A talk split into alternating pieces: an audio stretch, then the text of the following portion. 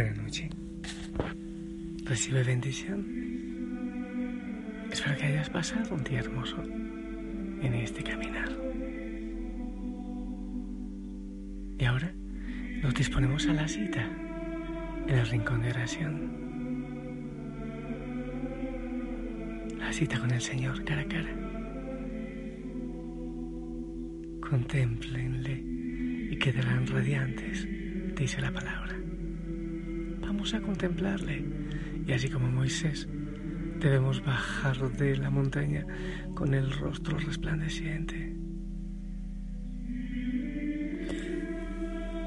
No te olvides, llegas a tu lugar, el lugar de la cita, te acomodas, te sueltas, invocas el Espíritu Santo sin falta, te sientas la sillita, el banquito carmelitano, el cojín.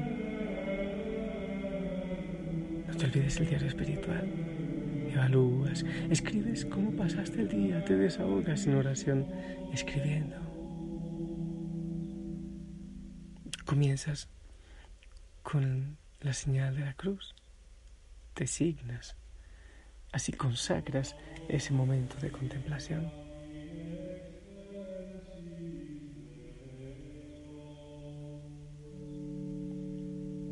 Vas quitando todo y te abandonas. Respiras unas cinco veces profundamente poniendo tu atención en la respiración. Después, sigues respirando y diciendo la frase de contacto en nombre de Jesús. No te olvides que pueden llegar distracciones. Con calma, sin enojo, sin darles más importancia de la que se merecen. Alejas el pensamiento y vuelves una vez más a respirar profundo y lento. Puedes tener los ojos cerraditos o medio abiertos, quizás contemplando al Señor.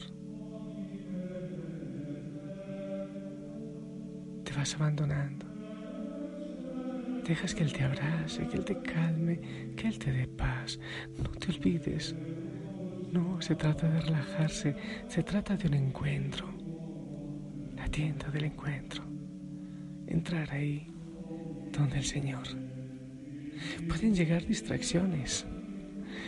No te olvides que estamos yendo al desierto como nuestros mm, padres del desierto, que se fueron a tener una experiencia fuerte con el Señor.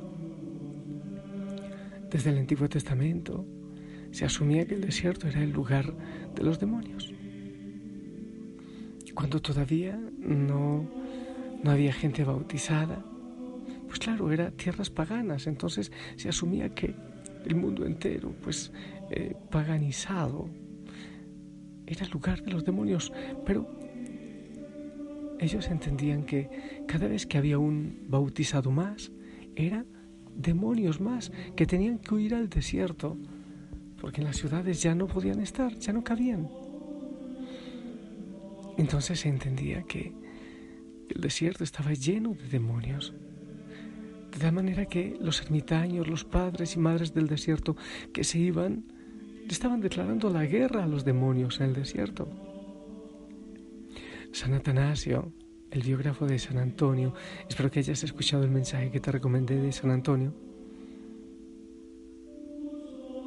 Bueno, San Antonio se dice que es el padre de, esta vida, de la vida eremítica, de la vida del desierto. Y entonces cuenta San Atanasio acerca de San Antonio que empezó, se fue él y después otros lo siguieron, y que el demonio una vez enfurecido le decía Antonio, abandona lo que me pertenece.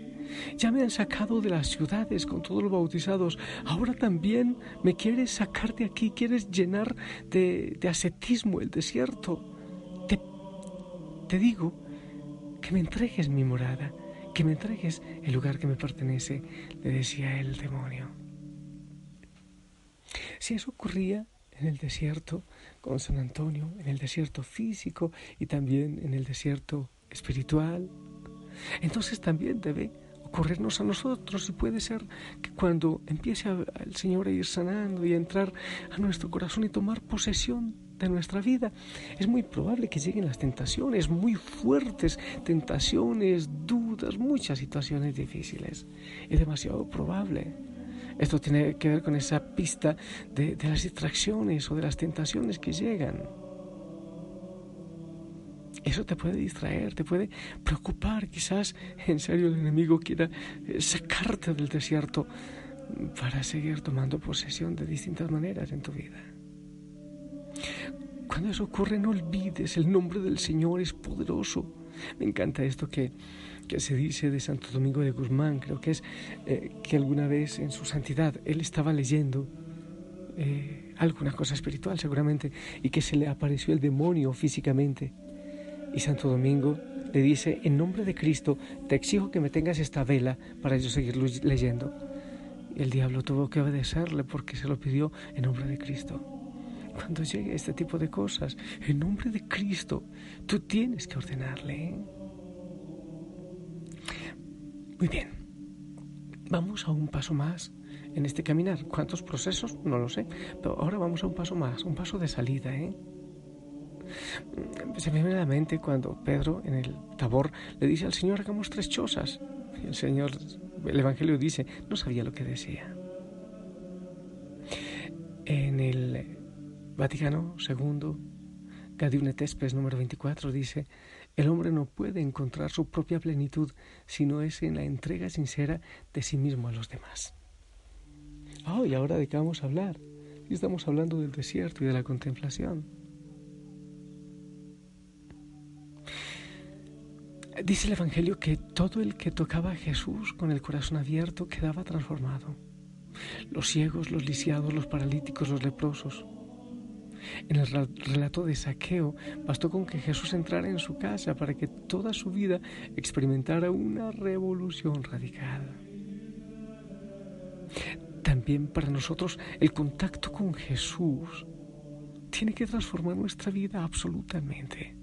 Yo lo he dicho insistentemente estos días, el silencio tiene que transformar nuestro corazón, pero después del silencio tiene que llegar la palabra para transformar el mundo. Cuando nos convertimos al Señor, cuando tenemos transformación en el amor, el Evangelio siempre tiene que ver con el encuentro con el otro, nos envía hacia el otro, con la vida, a nivel de bueno, por ejemplo, de los padres y madres del desierto, lo que hacían era recibir la gente que los buscaba por su discernimiento, para consejos, para y se ayudaban mutuamente también los mismos ermitaños. Nosotros en la vida también pustinico, eremítica, la idea es encerrarnos con el Señor y con el mundo entero en silencio, en oración, para escuchar el mensaje y poderlo predicar, poderlo anunciar todo el que lo busque, aquel que lo necesite y que lo busca con sincero corazón. Cuando tú oras, eso tiene que eh, enviarte, lanzarte al mundo del dolor, también a sacar eh, lo que has aprendido, a llevar a Cristo al mundo. Si el silencio mm, no, no te envía al mundo para vivir con más amor, entonces es una espiritualidad estéril y no tendría nada que ver con Jesús de Nazaret. Siendo así, no nos deberíamos sentir llamados porque, insisto, no solo es sentirme bonito, es descansar, es aquietar el cerebro, es salir de sí mismo. No, no, no es eso. Es un encuentro con el Señor que nos lanza al encuentro con el Señor que está en los pobres. El silencio nos ofrece también esa vivencia en la intimidad de la oración, podemos escuchar la voz del Señor, pero luego somos enviados a nuestra vida cotidiana, de manera especial los esposos, las esposas, los que trabajan, los empleados, en fin. Vamos al escenario de nuestra existencia. Estamos llamados a actualizar ya el amor de Dios que hemos experimentado en nuestro corazón, en el silencio, en el desierto. Eso nos lleva a vivir una cotidianidad desde la presencia de Dios. Cara con el Señor, pero cara a cara también con el otro, con el que sufre. Así, el mundo indudablemente será transformado. Yo te dejo esa idea. Hablamos hoy de las distracciones que pueden ocurrir, como en el desierto, como a San Antonio y a todos los, los ermitaños, pero, pero también hablamos para empezar un proceso nuevo en que el silencio nos tiene que lanzar. No se trata de una cosa ahí ensimismada, sino de lanzarnos. Es lo que hacía el Señor Jesús. Se encontraba en largos ratos de oración para tomar decisiones y para ir a anunciar, a sanar, a liberar. Y el Señor lo sigue haciendo en ti. Entraré, entraré, entraré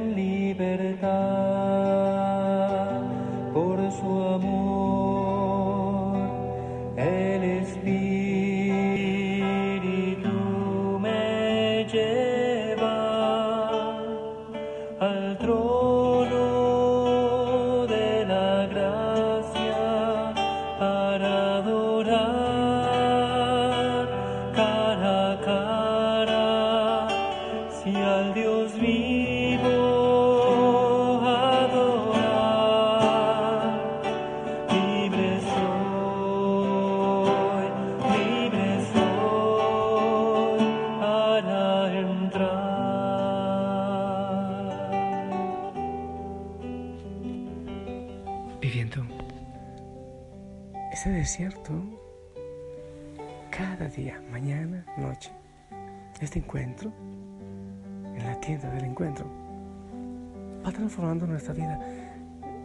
Pero en la cotidianidad también lo vivimos, con el centenario, con la oración constante, la frase de contacto, con esa sonrisa que es tu uniforme seguramente que también tu entorno empieza a ser transformado. Vamos a empezar desde hoy eso, ser lanzados a llevar, llenarse, pero no se trata de llenarse, de empacharse, de engordarse para sí mismo, sino para llevar a un mundo necesitado de Dios. Es el proceso que el Espíritu nos está llevando eso confío. Así que disponte a eso sin desanimarte, sino gozando en estas transformaciones. Y te bendigo. En el nombre del Padre, del Hijo, del Espíritu Santo. Amén. Esperamos tu bendición con fe.